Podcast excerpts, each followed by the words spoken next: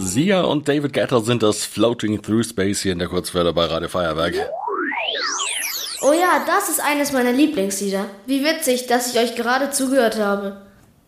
Unser Kosmos-Korrespondent meldet sich wieder. Hallo Pluto, das ist ja wirklich ein lustiger Zufall. Eigentlich höre ich eh ziemlich oft bei euch rein, damit mir auch nicht langweilig wird. Und ich habe mich da eine Sache gefragt. Ihr Erdlinge könnt ja fast alle Radio hören, sogar über das Internet. Aber ihr schickt ja auch immer wieder mal Menschen ins Weltall. Ja, das stimmt. Zum Beispiel auf die ISS. Das ist die Inter internationale Raumstation. Und wie ist das bei denen? Können die Astronautinnen im Weltall Radio hören? Hm, puh, da muss ich sagen, bin ich jetzt überfragt, Pluto. Das geht mir genauso. Aber für solche Fälle haben wir Björn Wirtjes von der Vollsternwarte München. Der hat bestimmt mehr Ahnung als wir. Hallo Pluto, schön dich wieder zu hören. Ja, auch auf der ISS gibt es so ein bisschen Empfang von Lieblingssendern und äh, Lieblingsprogrammen. Die Astronautinnen und Astronauten dürfen sich da also was wünschen.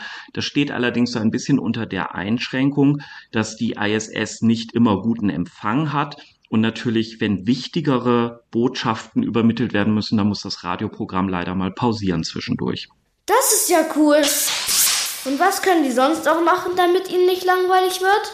Ja, zum Beispiel viel Sport. Also das müssen die Astronautinnen und Astronauten sogar, weil sonst ihre Muskeln zu schwach werden.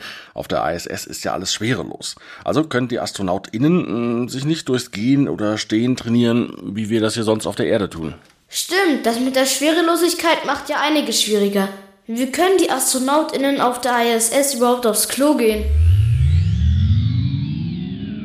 Beim Duschen und beim Klo funktioniert das eigentlich nach dem Prinzip Staubsauger, weil das eben nicht von selber irgendwie wegfließt oder wegrinnt.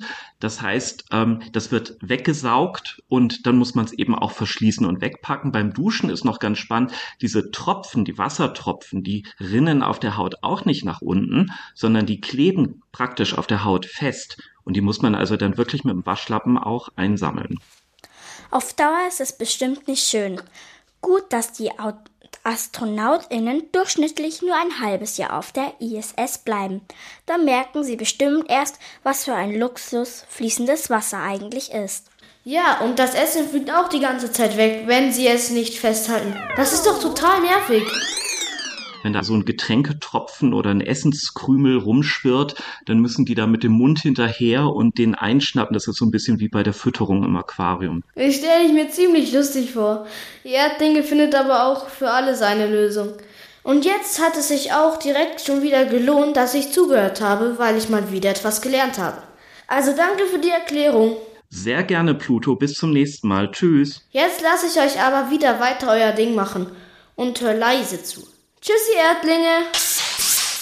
Tschüss, Pluto, und danke für die Infos. Tschüss, Pluto. Tschüss, Pluto.